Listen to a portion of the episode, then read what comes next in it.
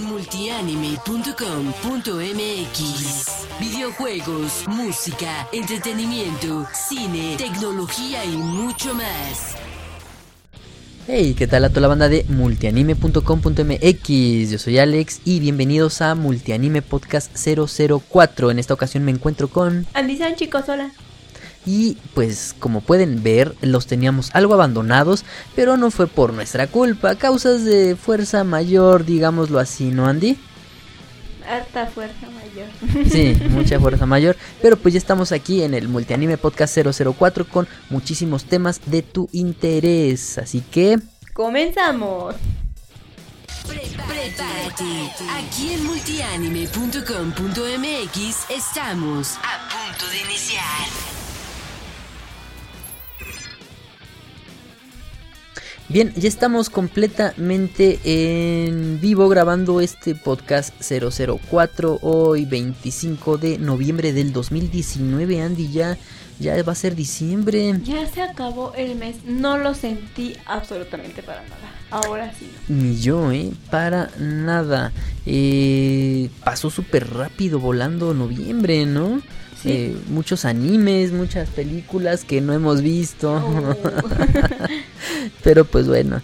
Eh, ¿Qué tenemos hoy, Andy? ¿Cómo has estado en estos, qué es, dos semanas de no haber estado aquí en el Multianime Podcast? ¿Qué has hecho de tu vida? Estoy bien ocupada, es temporada alta de trabajo y pues para los que trabajan en call center ya saben qué es esto de la temporada alta. Ay, ok, a estar medio pesado. Pero bueno, qué bueno que te tenemos ya aquí de vuelta en el Multianime Podcast 004. Y pues, ¿qué te parece si empezamos a hablar acerca de los estrenos que trae Netflix eh, de anime para este 2019, para diciembre del 2019? Eh, ¿Qué es lo que más te interesa de, de, la lista? Bueno, ¿qué te parece si decimos la lista y, y vemos qué, qué es lo, qué es lo padre, ¿no? ¿Qué es lo chido? Va. Este, llega No Game No Life. Llega eh, Karakai Yousu, llega Your Name, llega Psycho Pass, Psycho Pass 2, Carol and Tuesday y la desastrosa vida de Saiki Kei. Órale, está Llega, bien. llegan fuerte de diciembre para, para Netflix. Sí, en cuestión de animes. Viene bien. Sí, viene bien. Y Ha pues, tenido en- mejores, pero no, no queda falto de. Mm, vea, luego, luego llega y a criticar y que no, no, no, que Netflix es una porquería y que no trae animes. No, Lo no dijo es Andy San, ¿eh? Yo no Escuchen dije la Netflix. Eso, eso. Lo que han tenido o no va a negar Netflix que tiene mejores lanzamientos que estos que acabamos de.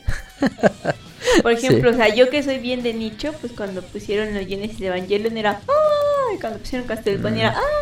etcétera, otros tantos, ¿no? Sí. Digo, ahorita pues de los que acabas de mencionar, pues Carol and Tuesday era uno que yo estaba esperando, que ya está como primer temporada, bueno, la primera temporada, ya subieron o ya pusieron ahorita la segunda temporada y pues qué padre. Bueno, parte 2 era algo que yo estaba esperando, por la cuestión del doblaje.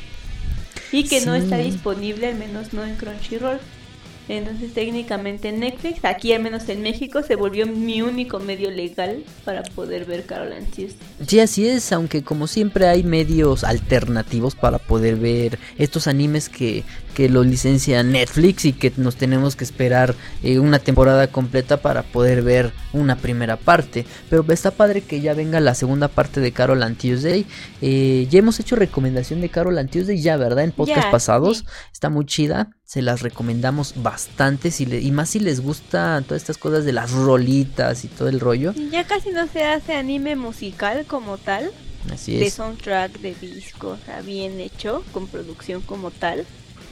Y Carol and Tuesday arriesgó y apostó mucho y yo espero, porque la verdad no sé el grado de ganancias ni mucho menos, no lo he investigado, pero espero que sí les esté retribuyendo porque se nota que sí invirtieron mucho.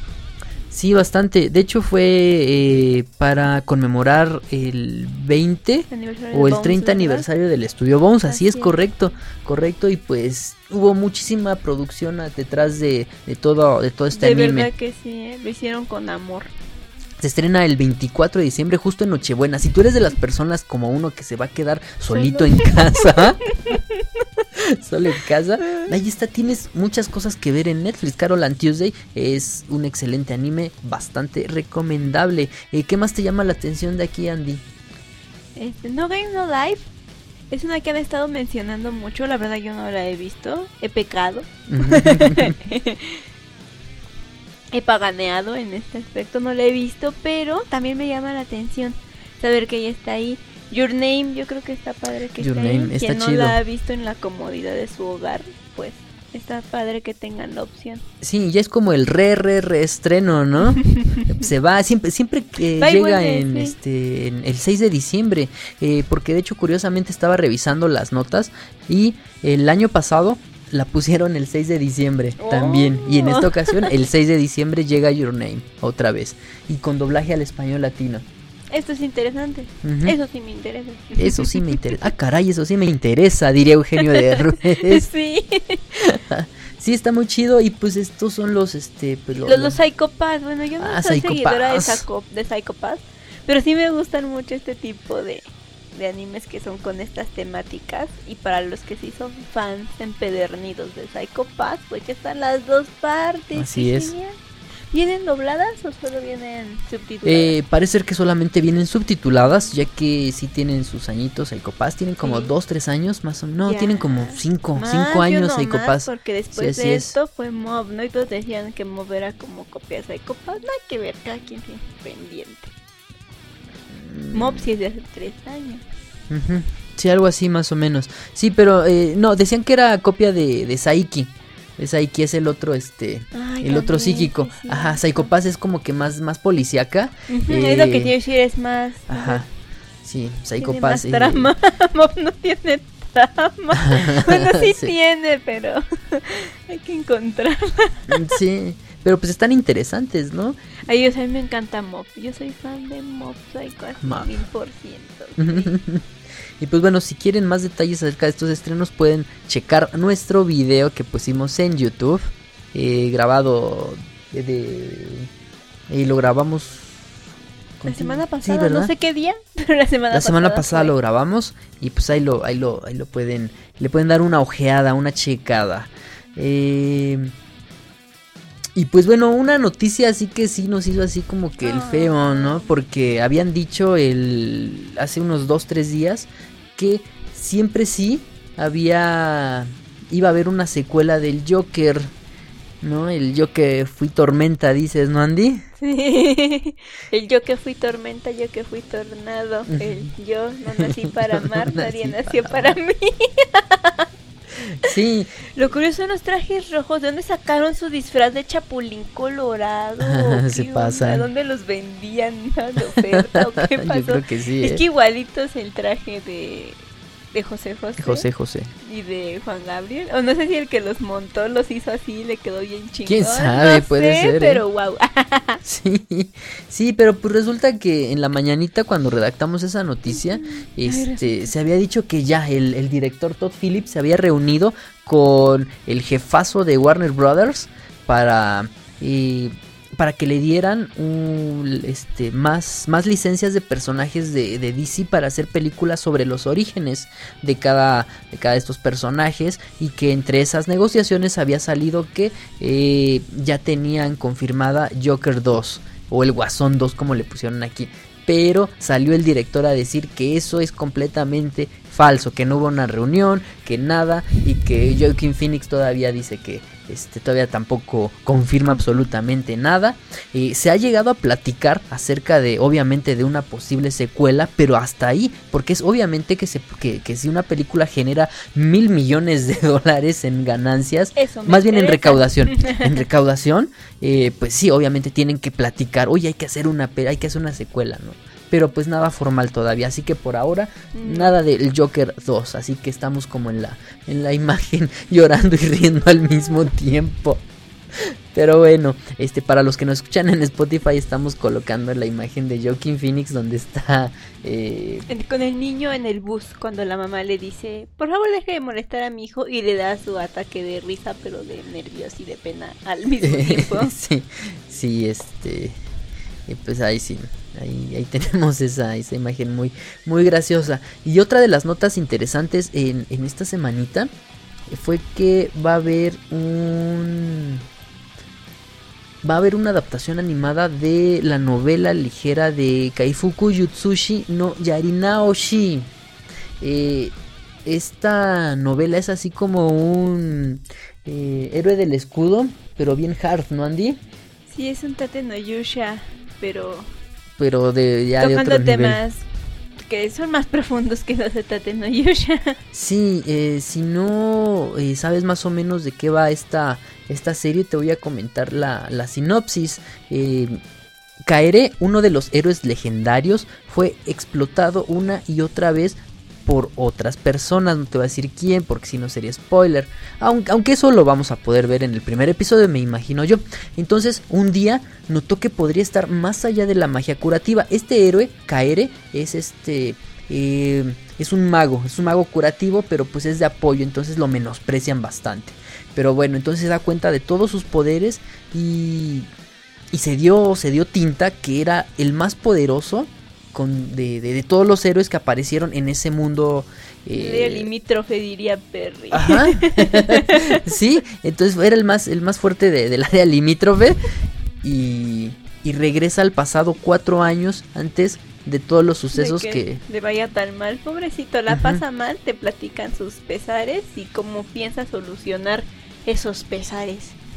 Sí, es, el argumento está, está bastante chido, es, es de, de estas historias de, venganza, y- ¿no? También, ¿no? De, enojo y de coraje, porque sí, pobre tipo, lo tratan mal, lo... Les voy a spoilear, lo siento mucho. Lo drogan, este, abusan de él, y simplemente para explotar sus poderes como, como mago curativo. Entonces, pues, eh, regresa cuatro años y se va a vengar de todos y de todas. Así que aguas. Pero. Es para mayores de 18 años. Tiene algunas escenas de esta índole. Entonces suponemos que Censura Chan estará, estará ahí Presente. presente en esta adaptación animada. Eh, va a ser el estudio TNK. Este estudio es conocido por hacer School Days en el 2007. Eh, Ikitousen. Eh, School High School DxD, o sea, está acostumbrado a este diseño género, sí. voluptuoso de personajes. Entonces, pues veamos qué tal. Eh, todavía no hay una fecha exacta de estreno, pero suponemos que va a ser por ahí de mediados del, do- del 2020. A ver qué tal sale, ¿no? A ver, sí. Y pues bueno, eh, yo creo que terminamos este primer bloque de noticias y regresamos con el tema principal de este multianime podcast.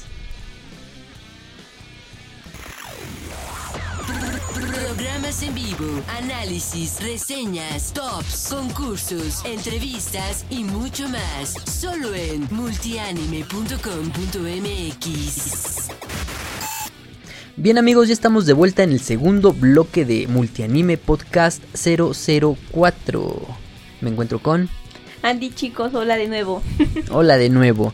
Y vamos a hablar acerca de uno de los animes que le están rompiendo en esta temporada. Ya que su historia, su animación, su música ha estado ganándose el corazón de millones de seguidores Ay. del anime. Sí, la verdad es que es de mis favoritas. Yo creo que entra en un top 5 de, la- de final de año, si es que lo llegamos a hacer. Yo creo que Doctor Stone ocuparía una de las primeras posiciones.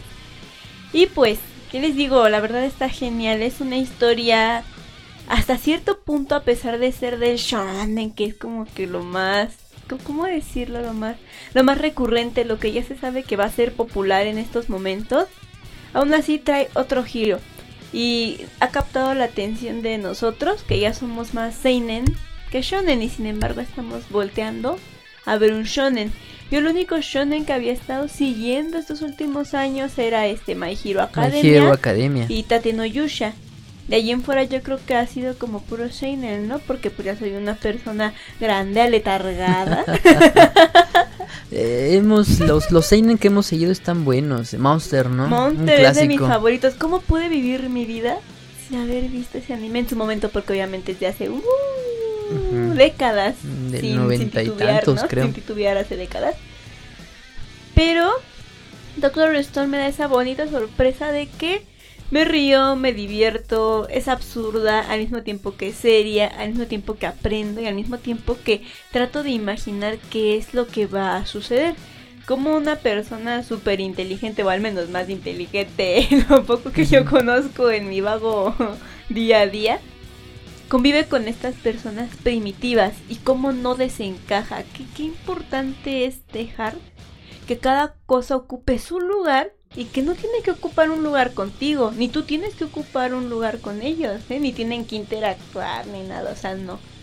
Cada quien su rollo y al final de cuentas sobreviven, compenetran y híjole, está bien padre. Sí, tiene un lugarcito para el seinen para quien diga, "Ay, es que es como es como todo el channel, ¿no? Que nada más así dramitas X y y nada más quieren sacar como 100 capítulos, un millón o no sé, y no, o sea, sí, sí, alguien que sea de público seinen, yo creo que sí le puede llamar la atención Doctor Stone. Puede ser que sí, ¿eh? porque es un anime bastante este, bien hecho y... ¿Qué estudio ah. lo hace, te acuerdas? Es el estudio Dean, si no me equivoco. Este, no tengo el dato exacto. Bien. Este, ahorita te lo investigo. Pero está, está situado en... Tiene dos temporalidades. El mundo actual tal cual y lo conocemos y eh, por un extraño suceso. Eso pasa en el primer episodio, ¿eh, chavos. Para los que no han visto Doctor Stone, esto no es spoiler, pasa en el primer episodio. Eh, sucede que hay un fenómeno no tan natural con el sol. El sol despide una energía así como verdeosa, ¿no? Así es como una especie de rayos, por decirlo así, como son los rayos gamma o los rayos ultravioleta, algo así, ¿no? Como que lanzan unos rayos verdes, pero son unos rayos verdes de petrificación. Y literalmente se expanden por toda la atmósfera de la Tierra, haciendo como esta interacción con el oxígeno y con el carbono. Porque cabe destacar, como en todo futuro post-apocalíptico, a los edificios nunca les pasa nada. O sea, solo es como que los organismos que estamos hechos con base en, el carbono, en el carbono, ¿no? Pero curiosamente, pues casi solo solamente afecta que a los humanos, ¿no? A los humanos y a las aves, porque los perros ahí se quedaron. Ahí esto vamos, ¿no? Ahí podemos observar, mejor dicho, cómo se conservan y preservan algunas especies animales, ¿no? Como los gorilas, los venados. Bueno, si te pones a observar, ¿no? La animación que está bien hecha, el ciervo no pasa desapercibido. sí. Pero específicamente como menciona este Kira, son, son fenómenos que se van predisponiendo porque primero se empiezan a petrificar las, las aves y ya como dos semanas después del acontecimiento de lo de las aves, pues sucede ya de plano, ¿no? Ya una super onda expansiva y pues mundial. Así es y todos los humanos quedan petrificados. ¿Cuánto dura esta petrificación? 3700 y algo de años, ¿no? Senku nos dice la fecha y los días y los segundos exactos. Sí, Senku es el protagonista de esta historia. Senku es un, eh, un chavo súper sabiondo, va en la preparatoria obviamente. Eh, él es amante de la física, de la química, de la, ciencia en general. Quiere descubrir, tiene esa, esa curiosidad de, de crear, de, de hacer cosas, de experimentar. ¿no? Y desde pequeño. Le apasiona. Y esa pasión es la que lo lleva a ser la persona tan sabia y tan práctica que es, porque habemos muchas personas que sabemos muchas cosas, pero nada más ahí, de conocimiento, porque de hacer somos muy torpes y así.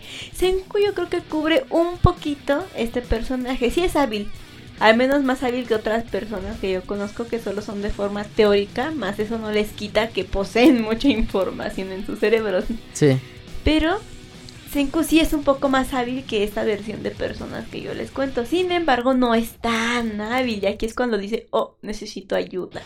Sí, así es, porque pues él tiene todo el intelecto, pero obviamente que necesitan, necesitan fuerza, necesitan otro tipo de habilidades, ¿no? Y se, va, eso se va viendo en el, conforme pasa el, el anime. Cabe destacar que eh, ahorita estamos hablando del anime, no, no vamos a echarnos un clavado al manga ni mucho menos para evitar cualquier tipo de spoiler. Además de que no estamos tan empapados con, con el manga en sí. Eh, el anime en donde lo pueden ver en Crunchyroll. En, Crunchyroll. Sí, de hecho Crunchyroll metió ahí también un poquito de su inversión para que este trabajo saliera bonito, bien hecho. es verdad, excelente dato que se nos está pasando, bueno, se me está pasando. Eh, Crunchyroll metió varo para producir este, este anime. Y pues la verdad sí está, está Se nota. muy bien, ¿eh? Se nota que, que le pusieron empeño, ganas y dinero. Sí, con esto de que ya cada plataforma de streaming tiene sus, sus producciones originales, Exclusivas, digámoslo ¿no? así, ajá, sus exclusivas, pero pues entonces este Crunchy pues no se, no, se, puede queda atrás. Como lo hizo con Tate no Yusha y le salió bien. Es de los animes es, más correcto. populares y ahí también dijeron pues vamos a meterle porque esto no se acelera, esto nomás no sale y sí. ya me urge. Sí, y está muy chido. Desde el primer episodio te enganchas eh, y pues tú ya sabes cuando un anime te va a gustar o no desde el primer episodio. sí, Aunque hay animes medio lentesones como Beastars, ¿no? El primer episodio así como que, ¿qué pex? ¿Qué, qué, qué sucede Solo el aquí, final, no? Te solo enganchó. el final me enganchó. Ok. Bueno, el inicio sí, pero pues después se hizo obvio. O sea, el inicio fue como de, "Ah, no inventes. Y luego lo obviaron demasiado, ¿no? Te Mm. empezaron a explicar y tú, ay, pues obvio. Primero te sorprendes, luego te explican y se vuelve obvio, ¿no? Eh, sí. Y todo, todos los demás, todos los próximos 15 minutos se vuelven obvio, obvio, obvio, obvio, obvio, obvio, obvio. Y el final no es tan obvio. Y solo por eso miras lo demás. Sí, sí, pero pues con Doctor Stone luego, luego, ¿no? Así como que, ay, güey, de los primeros 10 minutos, este, 7 minutos, ya te... que te enganchas. Y hasta el momento sí ha habido algunos rellenitos, pero no. O sea, yo recomendaría que hasta lo que va no te pierdas ni un capítulo. De lo que va al menos. No sé si posteriormente lo vaya, vaya a haber rellenitos o algo así. Pero yo en este momento he considerado que todo es esencial y que todo es necesario. En esta serie han sabido colocar todo muy bien a forma de que si hay rellenitos, tú no lo sientes. Tú sientes que todo es necesario, que todo es importante. Sí, este, hasta este momento van diferente. 21 episodios. 21 episodios, como dice Andy, no, no hay que perderse ninguno.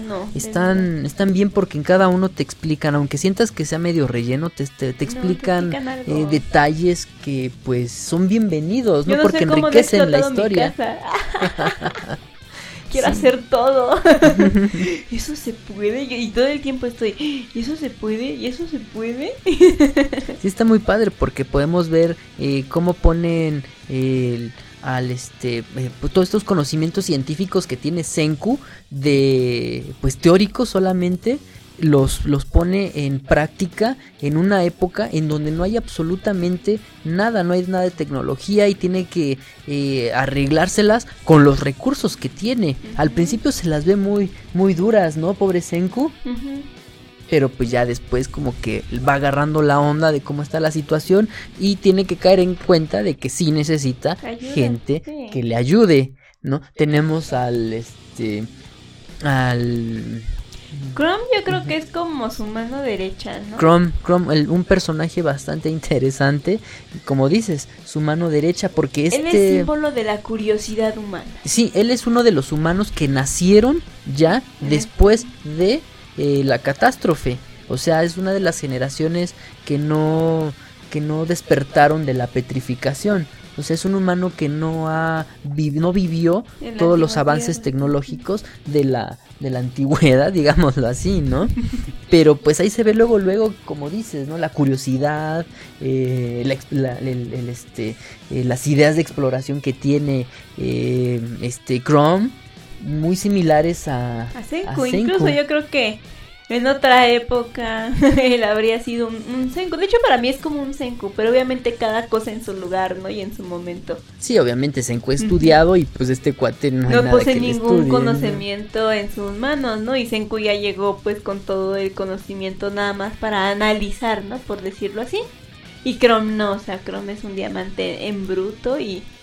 Ay, se me hace un personaje muy lindo, a mí me encanta Chrome. Símbolo de la curiosidad y de la adaptabilidad que ha hecho sobrevivir a la humanidad todos estos milenios. Sí, sí, bastante, porque Chrome pertenece a una, a una aldea de, de personitas descendientes de los últimos, digámoslo así, humanos vivos que estuvieron después de la petrificación, ¿no? Entonces así, así nada más lo vamos a dejar. Este, en la época en donde Senku era estudiante, él tenía dos super amigos, ¿no? Este, Yutsuhira y su amigo que no me Yutsuhira. acuerdo cómo se llama. se me fue su nombre, se me fue su- aquí lo podemos ver, aquí en esta miniatura. Pero pues no, no está su nombre. Bueno, de todas Pero bueno, formas, este, ujú. ahí en nuestra, en nuestra página multianime.com.mx también están todos los resúmenes de, bueno, los resúmenes de todos los capítulos de Doctor Stone por quien quiere echarse un clavito y antes de verla a lo mejor dice, "Ay, pues primero la leo y va a ser interesado, ¿no? Sí. Pues Sí, ahí la de pueden leer Un clavado. Y ahí pues también puede, pueden ver qué onda y si les interesa pues ya se pasan a, a Crunchyroll que es la página que tenemos ahorita aquí en, en pantalla para, para el video, bueno para la gente de Spotify estamos poniendo las miniaturas de los 21 episodios que van de Doctor Sí, Stone. 21. y Van ahí como ser- por el tercero se ve el otro amigo de, de Sí, Senku. se, me, se me olvidó su nombre, ¿eh? Se me olvidó, es que, es que es bien chistoso porque los primeros cuatro, hasta cinco episodios me atrevería a decir, creo que salen ellos, ¿no? La historia de Yutsuhira, el amigo y Senku, ¿no? Sí, así es, porque en el primer episodio nos, nos dan el trasfondo, ¿no? De que ellos son inseparables y este, el amigo, se me fue su nombre. Ay, Bueno, está enamorado de la chica. Yutsuhira. de Yutsuhira. Ah. Y justo en el momento cuando se le va a declarar este chavo, ¡pum! catástrofe, no. Y se despiertan 3700 años. Y algo, ¿no? años Ah, y algo de años después. El primero en despertar es Senku. Y pues él ya eh, busca a sus amigos para poder despertarlos. Primero al chico, porque es más, más su amigo que la chica. No digo que la chica no sea su amiga, pero seamos sinceros, los amigos tienen mejores amigos y las amigas tienen mejores amigas. Sí, y aparte todo que eh, el amigo es como que más, más fuerte. Ajá, y es bien convenenciero, Senku, ¿eh? no le habla Sí. a la gente porque sí, no, Sí. él sí es muy utilitarista.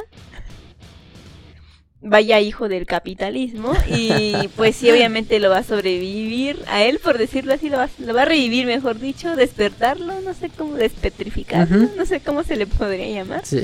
pero eh, principalmente porque él es muy fuerte no es muy inteligente pero es fuerte y es leal y son dos Ah, sí, es leal. cualidades Y es que- buena persona.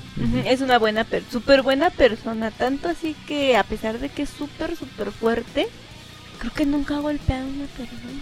No, nunca la ha golpeado. No, nunca la ha golpeado. Y justamente después de que reviven a estos, este, bueno, de que tenemos a Senku y a sus dos amigos, eh, se encuentran con eh, otro personaje. eh, Si ellos van ahí por la por la tierra salvaje, ¿no? Tas, tas, tas, y van buscando la esta cosa que los hace este despetrificarse, que ya después ustedes sabrán qué es. Y van buscando a Yutsuhira, porque pues no la encuentran, ¿no? ujú, la chica. Obviamente en la escuela había un arbolito, ¿no? Y ahí le dijo este muchacho que la esperara porque se iba a declarar. Obviamente después de 3700 y pico de años, ese árbol se hizo un arbolón, ¿no? Casi, casi yo creo que por poco absorbe a Yutsuhira, ¿no? Entonces cuesta como un ratito como ubicarse, ¿no? Ay, ¿por, por dónde andará el árbol? Obviamente no iba a ser el mismo arbolito de hace 3000 años, ¿no? Y era Sí. un arbolote, ¿no? Y ya encuentran allá a Yutsuhira, pero en lo que la encuentran y todo esto, ¿qué crees? Que sale un león, Bram. ¿Y tú cómo crees? Y yo, ya, se van a morir, ya se acabó la historia. Adiós, bye. El león se los va a comer, punto muerto, se acabó ya. Y justo, justo donde está la estatua de Yutsuhira, está la estatua de un chico que se llama Tsukasa. Y Tsukasa. Tsukasa es conocido como el simio o el primate de la escuela, pero no porque sea tonto ni mucho menos, sino porque está súper fuertote, literalmente como un gorila. Tiene sus brazotes así, así como los de los gorilas, así grandísimos. Y pues él, todo él, es Sí, es la un expresión ropero. máxima de la explotación y el desarrollo físico del ser humano. Él representa esta parte de la humanidad, nuestra parte que abusa demasiado de su potencial físico, mientras que Senku es la parte que abusa del intelecto. Estas dos fases del humano me, me encantan. Solo les falta la tercer rana, ¿no? Les falta la rana de, del capitalismo, la rana que diga, bueno, ¿y cuánto dinero esto? ¿Y cuánto dinero aquello? Que yo creo que probablemente esta posición la vaya a ocupar otro personaje que va a salir posteriormente. Así es. Puede que él sea este tercer eje de lo que ha regido a nuestro mundo toda esta vida. Al menos lo que nosotros conocemos, ¿no? Sí, así es. la parte correcto. física, la parte intelectual y pues la parte que ve los dineros. Solo les falta esa, ¿no? Pero me encantan estas dos perspectivas y la serie hasta el momento solo nos muestra que más o menos esta va a ser la trama. Sí, porque lo Estas ideal. dos partes. ujú, eh, peleando, chocando. Sí, porque lo ideal sería que eh, Se eh, se fusionaran, ¿no? fusionaran Pero, y pues, trabajaran en conjunto. No Pero quisieron. en un momento del, del anime empieza ese conflicto. El choque de intereses, así porque es. Senku lo que quiere es revivir La civilización como Así es. estaba. y su casa Tiene otros ideales. ujú, quiere socialista el regenerar. Bueno, más bien quiere de- Reconstruir, ¿no? reconstruir, La reconstruir humanidad. desde ceros, así de eh, vámonos. Entonces, pues chocan bastante estos enfoques y pues cada quien por su lado. Y sí, pero bueno, ya se viene por quien quiera como que apresurar el paso. Ya se viene lo que podríamos llamar literalmente la, la guerra, la pelea, el encuentro entre estos dos puntos de vista diferentes. Y se ve interesante. Y la trama en sí yo creo que va a tratar como de esto, ¿no? Generalmente. Sí, así es correcto esta, esta, esta pelea entre estos dos aspectos, ¿no? El, el, el que comentaste, ¿no, Andy? El todopoderoso El de, de Tsukasa con el intelecto de este Senku. De Senku. Sí, y obviamente cada quien tiene sus aliados, porque uno solo no, no la puede No armar. es nadie, sí, no. Así es correcto. El humano nació en sociedad. Y así va a ser por, por y para siempre. Lo que me late mucho de, de esta serie es son los subtítulos. Me en Crunchyroll. los subtítulos, no inventen, no, Están están buenos. de lujo. Hay una palabra que es mi favorita, se ha vuelto mi favorita y casi se vuelve de uso diario. ok, qué malota. Esta palabra, qué malote. Y yo así de, ¿cómo malote? ¿Rudo? Bueno, para mí, ¿no? Yo que vivo en México, para mí sería, qué rudo, ¿no? Ujú, qué malote. Qué malote. Y el otro día estaba yo viendo videos con, con Kira de Dross Roxanne. Para que lo sigan, él hace así como. ¿Cómo decir? Los videos Mm. de misterio. Sí, Algo así. No eh, sé cómo ponerle una categoría.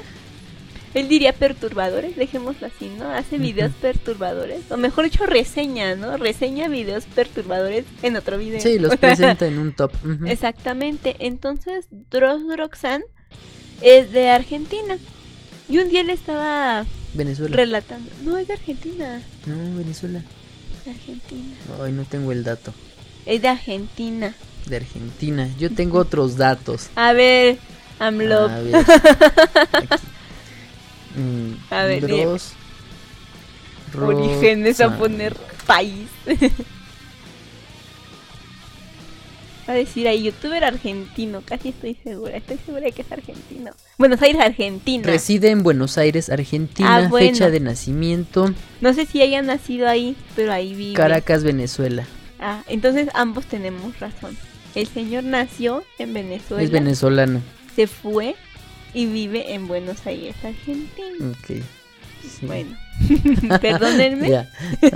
Ahí tienen al Dross. Bueno, el punto es que ha vivido mucho tiempo en Argentina.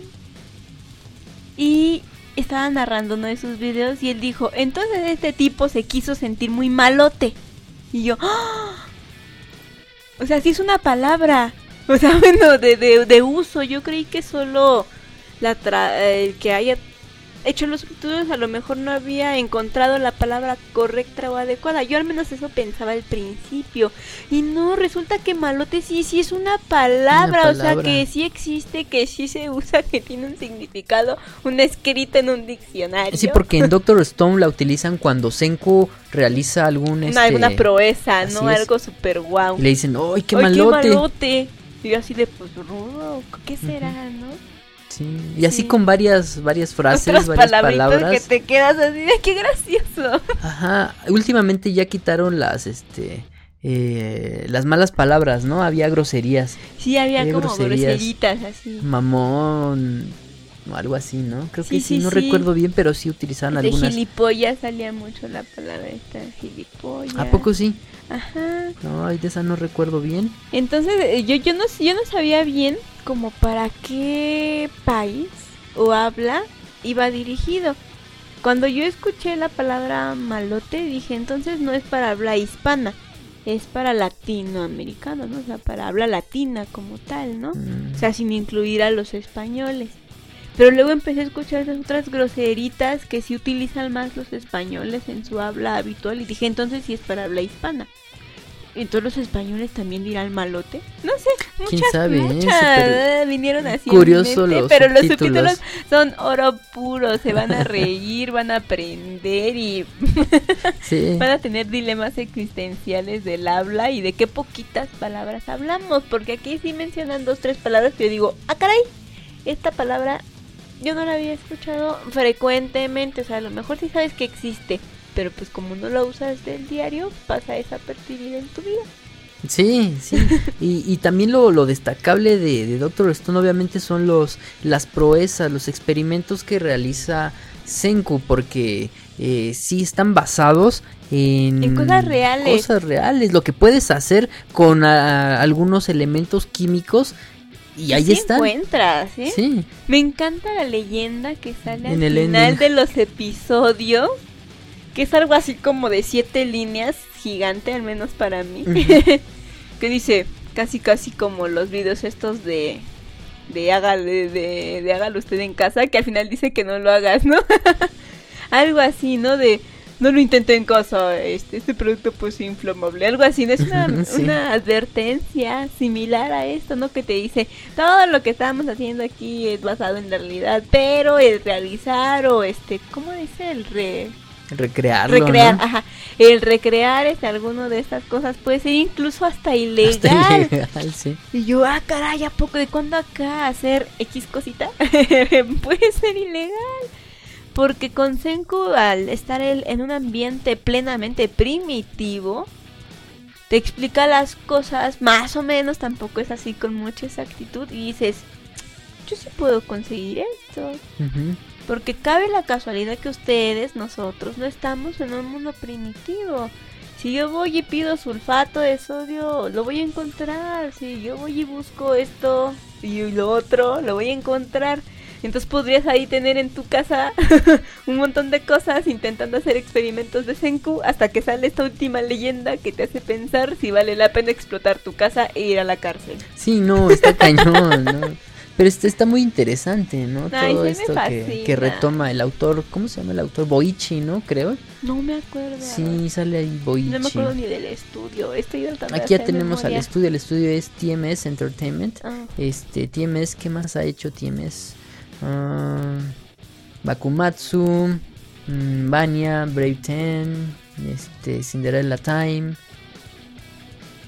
Como que no, no son tan, Mm. tan así, tan comerciales. Ah, Lupin, son, se encargan de Lupin, ellos. Pues con eso viven. Ah, Megalobox también han trabajado en Megalobox. Hácense ya los Mira, canvas. Les quedó muy chido. Y Relife, sí, también, vean. Oye, es un buen estudio, ¿no? Mira, Yowamushi Pedal, obviamente. Ah, ya no la terminamos de ver. Está muy chida, muy interesante esta de Yowamushi Pedal. Pero bueno, este, la música, ¿qué te parece la música? Ay, Eh, el primer opening me fascinó, yo la amé y todavía estaba Ohio de Good morning world.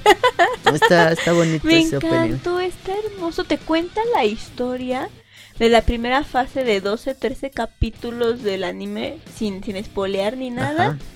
Y toda la letra de la canción está así, o sea, dirigida, te explica, ¿no? Emociones, descubrimientos, sentimientos, posiciones. Y es muy, al mismo tiempo que es sentimental, es una canción aventurera.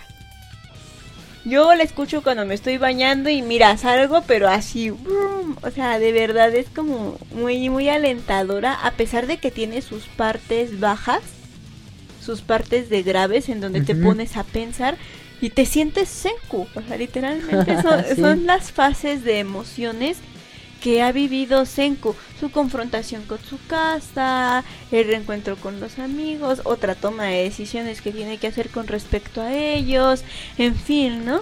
Y al, pero al mismo tiempo la canción, a pesar de que tiene este precoro, por decirlo así, porque es la canción, la canción inicia, inicia de inmediato con el coro. Sí. Luego pasa a una fase de graves que es como el precoro o todo lo que es el puente. Y después retoman el coro. Me encantan los puentes porque ellos son graves, son espacios de reflexión y de repente otra vez la emoción del opening gigantesco y recuperas la esperanza y tienes ganas de seguir adelante y así me encantó. Y el segundo opening también es oro, es una hace cómo explicarlo un super match con la secuencia de imágenes que salen en el en el opening en donde yo al menos estaba viendo todo, así pero todo, porque el segundo opening en cuestión de imágenes y secuencias es revelador, ¿eh? Si le pones atención, es hasta espoleador, diría ¿eh? yo, sí, ¿no? Se pasan los Y de igual forma la letra del segundo opening se acopla perfecto a narrarnos esto. Y se siente ese segundo opening literalmente como secuela, ¿no? Como el camino sigue, ¿no? El opening anterior se notaba que era un inicio, que era un arranque, que era un start. Una, resurre- una resurrección de toda la vida, ¿no? Exactamente. Y el segundo es como arrieros somos y en el camino andamos, ¿no? Algo así es. Es como esto sigue, la rueda sigue girando y te, sigue, y te seguimos contando la historia, pero es un opening que es como un poquito más serio. Más serio. A mí se me hace más serio. ¿Tú cómo lo sientes, Kira? Pues yo lo siento mm, al contrario, más ¿Lo este, más, más relajado, movido más relajado, relajado, ajá? más relajado, más relajado que el que el primero. Es que siempre sucede eh, cuando nos encariñamos con un opening, ¿no? Con el primer opening, Ay, como sí. con Tate no Yusha, ¿no? El primer opening de Tate no Yusha estuvo, estuvo muy chido. El primer opening de Dororo también estuvo muy padre. Hasta que vi el video. Hasta que vieron el video.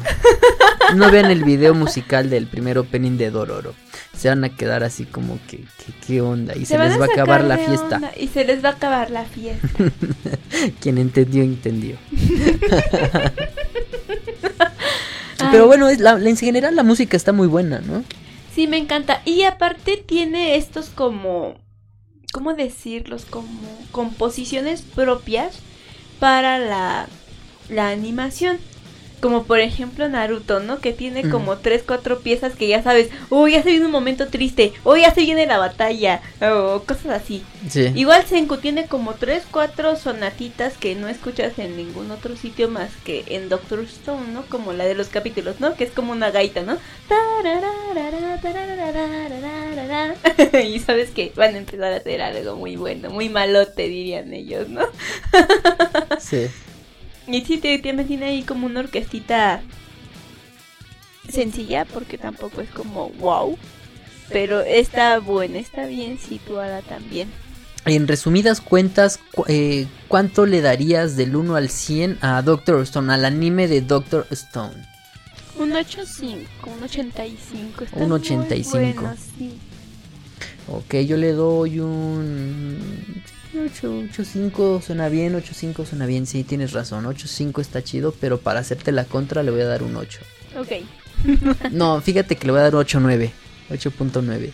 Ok, un 89. Sí, porque a mí me late toda esta onda de los experimentillos que hacen y todo este rollo. Ay, sí, es que está bien genial. Sí, eh, aunque déjame decirte que eh, como que siento que el diseño de personajes de las caras de las Sale. chicas está como que... mm, no sé, no me termina de convencer al 100%, ¿eh? Sí, yo en lo personal, lo, el único, no contra, porque vamos a respetar el estilo de cada quien. De cada autor, de Boichi en este caso. Si nos equivocamos de la, del nombre de autor, una disculpa Ay, y déjenlo en los comentarios. ¿eh? Porque ese es su estilo. Y su estilo le ha hecho llegar a donde está. Eso quiere decir que lo que sea que está haciendo, lo está haciendo bien y con ganas y con profesionalismo. Pero a mí sí me causa un poquito de ruido. a veces como que hacen caras. No sé si sean de broma o no sé de qué son. Ah, Sí. Pero como que tallan a un grado las arruguitas faciales de los personajes que te quedas como de qué onda. Sí tiene ese toque cómico, ¿no? Todavía como lo podemos ver aquí en la miniatura del episodio 8, la cara de Senku. Ándale, por ejemplo, y ven Pero cómo le pintan ahí este, toda la ojera abajo y así. Pero más exagerados, ¿eh? Ajá, exageran mucho las líneas de expresión faciales. Yo depende depende de- del trasfondo cultural, ¿no? A lo mejor aquí de este lado del charco a mí no se me hace tan gracioso. Pero puede que a los japoneses eso se les haga gracioso. Más que a mí. O sea, sí es gracioso porque sí es gracioso. Pero de repente me saca un poquito de tono. Pero como comentas, ¿no? Es parte del, es parte del, del, del estilo autor. del autor y de la cultura en la que él se ha criado. Obviamente él no nació aquí, él nació allá. sí. Y de igual forma los diseños de los hombres, personajes masculinos, son buenos, me encantan.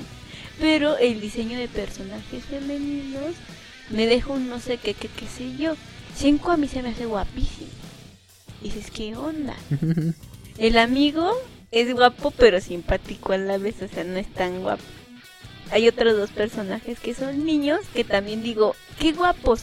Más otra cosa, pero eh, pero insisto, es el guapo más simpático, guapo más despistado, guapo más serio, pero es guapo más algo. Y con en la descripción de personajes de estilo de las chicas no me pasa lo mismo, no son tan guapas.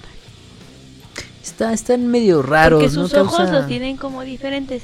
Los hombres tienen los los ojitos dibujados como en forma de ¿cómo se llama esta figura? Hexágono. Bueno, sí, de hexágono, Ah, sí. pero como horizontal, ¿no? Y las niñas no son como un pentágono, ¿no? Sus ojitos van de arriba hacia abajo, ¿no? Son, Mm. son anchitos y los de los niños son alargaditos. El hecho de que tú tengas un perfil en tu mirada que sea así, vaya así en horizontal, te da esa firmeza. Quiere decir que eres de mirada firme, de decisiones fuertes, Ok. serias. Y también el diseño de las cejas de los chicos, qué onda, qué bonito les dibujaron sus cejitas, les da mucha determinación. Y tú como mujer dices, ahí hay un hombre. Pero con las chicas no pasa lo mismo. Es Sus ojitos extraño, son ¿no? como que no les encuentro un, un Emoción o significado, algo. ajá, no les encuentro un algo. Y menos a sus cejitas. Pero en fin, ¿no? Son pequeños detallitos por los que yo les pondría un 8.5 o puede que aún no me haya yo acostumbrado a la animación porque como pudimos ver el estudio vive de sus viejas glorias. Actualmente no ha tenido muchos trabajos que hagan que yo conozca el trabajo, valga la redundancia. Lo último que yo vi que considero que es más actual pues es Real Life, que yo no sabía que era de ellos y ya lo averiguamos aquí que es de ellos. De ahí en fuera yo no estoy familiarizada con el trabajo, entonces puede que también me haga falta eso, ¿no? Familiarizarme e ir adoptando cómo son los personajes. Sí, ¿verdad? Porque este de ahí en fuera está muy bien la serie. Es, es una serie bastante recomendable. Ay, sí, a nivel historia está genial. La animación es de primera, Ajá. eso que ni qué. Sí, está Los muy chida. paisajes que recuperan Ah, los de paisajes, Japón, está muy chido, que era algo que olvidé mencionar en la parte de música del primer opening. Graban justo ahí en la roca, o sea, es como de guau, o sea, grabaron ahí en la roca, sí existe, no inventes. Recrean mucho del paisaje natural de Japón, obviamente situándolo en este, ¿qué hubiera sido si la humanidad no hubiera talado todos los árboles 3000 años, no? Sí. Algo así, ¿no? Ya saben, las enredaderas, el musgo, árboles gigantes. en fin, ¿no? Todo este tipo de cosas, el cómo, cómo lo recrean. Me, me encanta. Así porque es. te ayudan a que, a que sin querer queriendo te localices geográficamente y dices, ah, andan más o menos por aquí. Que ya no les voy a decir cómo, pero van ustedes a saber dónde andan. Justamente Sí, retoman por, todos por la estos recreación de paisajes. naturales. Así es, y, y- y emblemáticos de Japón. Pero pues obviamente 3700 años en el futuro. Con toda la vegetación sin la mano del hombre. Está muy chido este detalle. Y pues pueden ver Doctor Stone por Crunchyroll. Ya saben que no es pro, no es este, no es promoción ni nada. Pero es una excelente plataforma para ver anime completamente legal. Doctor Stone se estrena cada viernes. En esta ocasión vamos a tener solamente 24 episodios. Ya vamos en el 21 y estamos en la recta final de esta temporada de animes. Recordemos que ya eh, por ahí de mitad de diciembre va a haber una pausa en todos los animes para iniciar fuerte en enero. En enero. En enero, por ahí del 3 de enero, empieza ya la temporada de eh, invierno 2019-2020 en animes. Entonces Doctor Stone y los demás animes que están eh, en su recta final, pues ya este, pues ya nos vamos a despedir muy pronto de ellos. Así que, pues ni modo, sí. Sí, también hay que, hay que entender que se necesitan tomar un descansito, ¿no? Sí, Una sí, pausa por todas estas fiestas y todo el, el rollo de la época decembrina.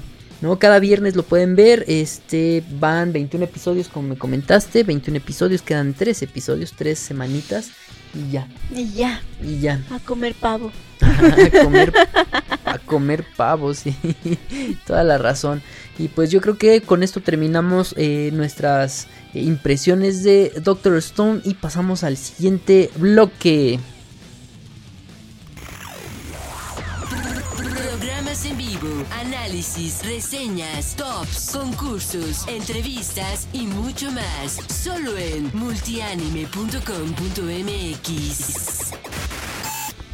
Bien, ya estamos en el tercer bloque de Multianime Podcast 004 y en esta ocasión vamos a recomendarles una excelente serie que está en Prime Video y se llama Hernán, estrenó este 21 de noviembre, si no tengo errados los datos. Sí, así es correcto, 21 de noviembre apenas. Sí, esta serie va a estar también saliendo por televisión abierta por medio de TV Azteca. De TV Azteca, en Azteca 1, ¿no? Que se llama, ya no es Azteca 13, ¿verdad? Es Azteca 1. No, Azteca 1, algo así. Bueno, quién sabe qué onda se traen ahí las mamás televisi- televisoras, perdón. Pero pues, de momento ya está todita y sin preámbulos en... Prime, Prime. Video. Se compone de ocho episodios y yo solo he visto dos. y les platico mis impresiones. Me encantó. Eh, la producción indica que se gastan aproximadamente 1.2 millones de dólares para cada episodio. Hernán nos va a contar esta historia, Desde su punto de vista. Así Esto es, es. genial. Vamos a tener Pero un ¿historia punto de vista anglosajón. Este de pues de la conquista Ah, de México. conquista, bueno, yo así es. lo entiendo, ¿no? Porque sí. aquí hay un dilema. Bueno, yo tengo un dilema con la serie. No entiendo muy bien las tres líneas temporales que están manejando. No es que las enti no es que no las entiendas, sí las vas a terminar por entender. Pero de primicia va a ser un poquito complicado que tú identifiques de forma natural e intuitiva cuando se suscitan estos cambios de temporalidad. Sí, porque tienes que estar súper atento al ver esta serie, ya que si te descuidas, estás viendo el celular, volteas a ver otra vez la, la serie, ya no sabes ya en te qué perdiste, temporalidad están ¿no? porque como que no avisan. No hay cambio de tonos de colores de cálidos a fríos ni nada. Y luego salen letreros de, no sé, ejemplo, ¿no? Tenochtitlan un año antes. Y van ahí un año después. Y yo, un año después del un año antes o un año después de donde estábamos al principio, ¿no? Entonces como que los letreritos te tratan de ayudar, pero a veces no, ayudan mucho o solo te complican más. Entonces, al segundo episodio yo ya me había acostumbrado a las tres líneas temporales que hasta el momento en el segundo episodio te manejan. No sé si vayan a manejar otras líneas temporales posteriormente. Sí, así es, eh, pero eh, es una serie con altos valores de producción, como no- eh, le estaba comentando. eh, las temporalidades, yo creo que ese es su, su punto flaco, porque pues yo creo que quisieron mm, basarse en algunas otras producciones norteamericanas que manejan de una mejor manera los flashbacks. Como en. ¿Qué hemos visto? En 13 razones, ¿no? 13 razones Ajá, en 13 manejan los razones maneja Están muy bien. perfectamente los flashbacks. Pero pues aquí como que no lo logran muy bien. Digo, al menos no. sí se entiende, sí lo vas a llegar a entender, te vas a familiarizar, pero al principio no, hasta le vas a regresar así de a ver qué, qué, qué, qué pasó. Pero bueno, otro punto importante o detalle que tiene la serie es que está supervisada a nivel histórico por History Channel. Esto quiere decir que lo que nos van a contar, independientemente de que sí, va a ser una historia de drama, porque obviamente fue un drama, Dramón. un dramón, no van a dejar que se desvíen de los datos sólidos que hasta el momento se tienen con respecto a la historia de la conquista de México. Sin embargo, aquí ya entran muchas, eh, muchos eh, grupos de choque eh, entre los que ya la han visto porque dicen que, des- eh, que quieren... eh, ¿Cómo se le...? Como reivindicar, reivindicar a, a Hernán, Hernán. Cortés. Sí, eso yo lo noté Entonces, desde el que, inicio. mm, Desde el inicio yo sentí que de alguna forma querían reivindicar al señor Cortés, pero yo soy de esos seres humanos que tiene fe en la humanidad. Y yo digo que los seres humanos no somos malos. Yo creo que las circunstancias te van haciendo correoso. no es que seas malo al 100%. Yo creo que nadie es malo por gusto. Yo creo que todos nacemos Son las circunstancias lo que te Ajá, Son las obligan. circunstancias lo que te obliga a tomar decisiones, perdón, que a lo mejor ni siquiera hiciste por ser mala onda, sino porque tú sentías que en ese momento ya no te quedaba de otra para lograr lo que tú querías. Porque el ser humano lamentablemente es muy voluntarioso, eso sí. O sea, a lo mejor no somos malos, pero sí somos voluntarios, o sí nos gusta que de vez en cuando pase lo que nosotros decimos como nosotros decimos. Sí, así es. Y pues en Eh. este camino del que se hagan las cosas, como yo digo que en este caso así es Hernán, ¿no? Hernán es una persona muy voluntariosa, muy de aquí solo mis chicharrones truenan. Y eso es lo que lo lleva a tomar malas decisiones. Decisiones que lo hacen ver como el malo de la historia, a menos ante los ojos de los mexicanos. Y en la serie como que te hacen entender, no, mira, él tomó esta mala decisión, pero porque pasó esto, o porque pasó aquello. Y como ustedes saben, aquí en México últimamente se ha puesto muy en controversia y mu- muy presencial el tema de las comunidades, el tema de las comunidades indígenas. No digo que no, siempre se les ha tomado en cuenta, pero últimamente con esto de que en la elección del presidente le entregaron que el bastón de las culturas indígenas y todo esto, reconociéndolo, de- perdón, reconociéndolo como presidente de la nación, no solo de la nación de los mexicanos, sino de las naciones indígenas, pues como que ha salido más a flor este tema, ¿no? O que hubo creo un encuentro ¿no? entre uno de los descendientes de de Moctezuma, Moctezuma y de uno de los descendientes de Hernán y que según se dieron la mano y no sé qué. Sí, cada y año con hacen esto de eso. que AMLO este también que le dijo a España que pidiera disculpas por los Ay, restragos sí. y vestigios de la conquista. Entonces Hernán viene en un buen momento, o sea, sí es hit porque sí ha sido tema de conversar los últimos meses. Diría yo que en todo el año ha sido un temita que que resurgió, no es algo que se hable comúnmente así en plática de comida de mediodía. Ay, vamos a hablar de la conquista. No, Pero llegó pero en por un estos momento. temas, pues ya sí era un tema que sí hablabas ya como una plática común. Y justo llega en este momento y algunos mexicanos se sienten ofendidos porque tratan de reivindicar a Hernán y a toda su bola de personas con las que vino a saquear México porque por donde se le quiera ver pues eso hicieron. No él, sino el objetivo de la corona española pues era saquear. ¿no? Pues sí, las circunstancias, como te estaba, te, te estaba comentando, ¿no? Antes era, eh, obviamente la sociedad no, no era como, como hoy en día la conocemos, ¿no? Hoy hablas de saquear un lugar y ya te están tachando de, de, de, de, no sé, de... De mala persona, Sí, de una mala persona. Pero antes así era, ¿por qué? Porque pues Porque era se los... conquistaba la así es. tierra, estamos hablando de los 1500 no sé quién, ¿no? Bueno, 1520 para ser exactos en la temporalidad de la serie. Pero en esos tiempos así así era el mundo, te peleabas por el terreno de al lado, ¿no? Sí, entonces yo te recomiendo que la veas como una producción que para que de te entretengas, ¿no? Porque a final de cuentas es eso, es entretenimiento, no que la gente a No veces se clava bastante, así como dice Andy, pues no, vela bien, ¿por qué? Porque es una producción impecable, Vale tiene sus pena. altibajos, pero todo el dinero que le metieron a la producción fue bastante Y se elevado. Así es como las, las estas representaciones Del de las pirámides. mayor y de toda la ciudad. No, hombre, es una cosa que se ve preciosa. Y es una escena de 5 segundos, ¿eh?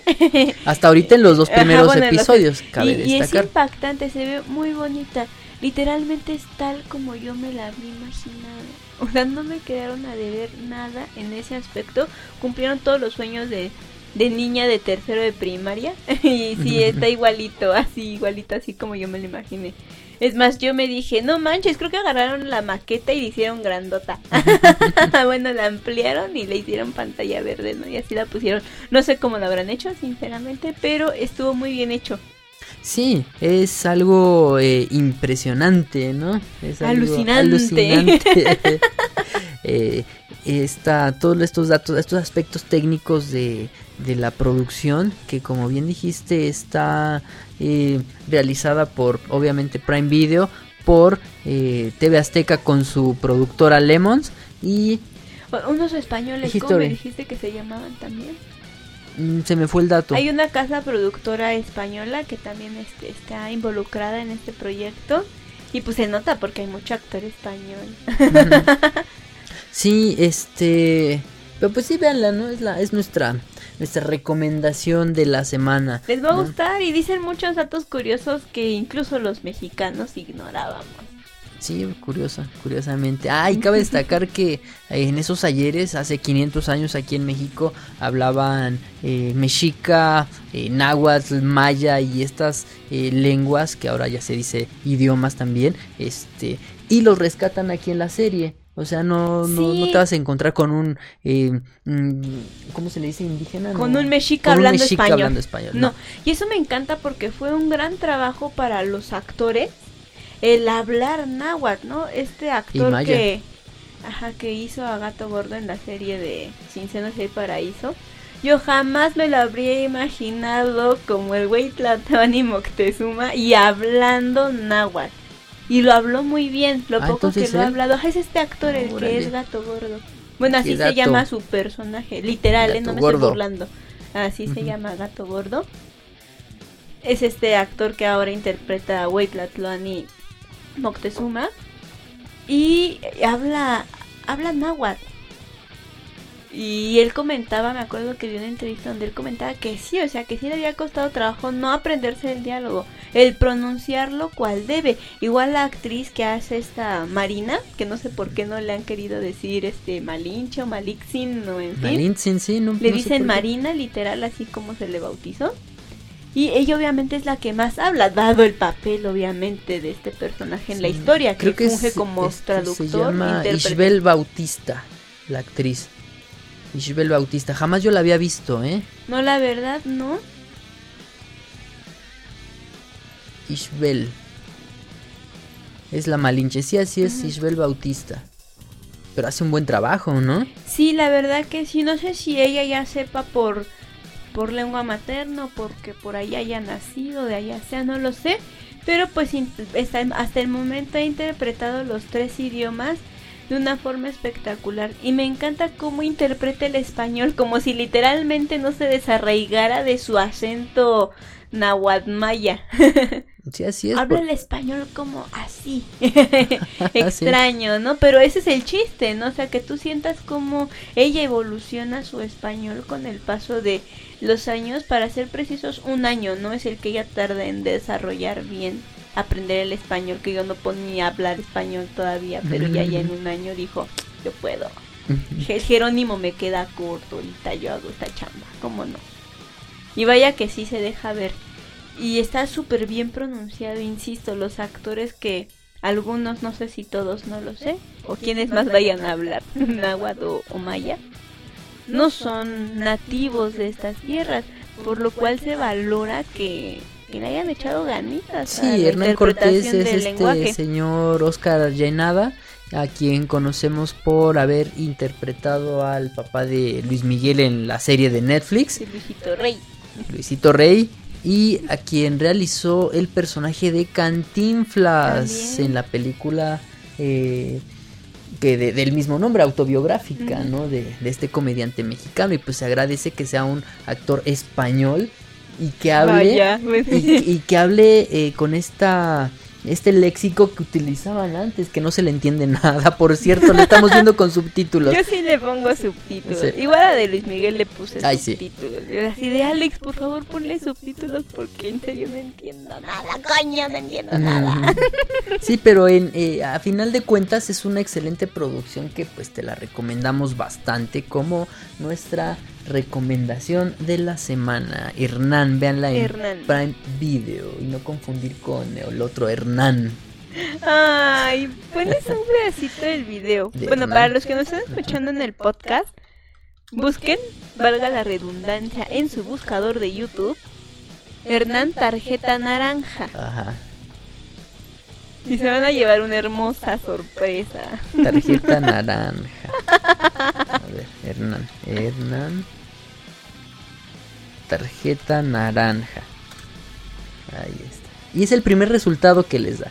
O sea, así tal cual, Hernán Tarjeta Naranja. Y es hermoso, es, un, es, es una obra de arte lo que se encuentra genial, eh, aquí. está Está, genial. genial. yo estoy riendo. Sí. Ay, no, bueno, Y tienen pues, que verla. sí, sí, sí, ahí chéquensela, Mi chicos. recomendación de la semana. Y con la recomendación de la cena- semana cerramos este multianime podcast. Andy, ¿dónde nos pueden encontrar? Estamos en YouTube en Multianime Plus. Nos van a seguir en Twitter en Multianime, no, en Multi, perdón, guion bajo anime, en Facebook y en Instagram como multianime.com.mx y ahora en los podcasts de Spotify como Multianime. Así es correcto, ahí nos pueden encontrar. Ahí tenemos contenido específicamente creado para cada una de esta red social. Y pues recuerda igual visitar multianime.com.mx que es nuestro eh, soporte, ¿no? El pilar de todo pilar este de proyecto. todo esto, sí. Así es, porque pues no solamente somos un canal de YouTube, no solamente somos una red social, sino que englobamos todo en el sitio web en multianime.com.mx y estuvo conmigo en esta ocasión Andy San, chicos, gracias por escucharnos. y yo soy Alex, nos vemos para la próxima. Hasta luego, chicos. Bye bye. Recuerda visitarnos en nuestro sitio web multianime.com.mx y en nuestras redes sociales como Facebook, Twitter y Google.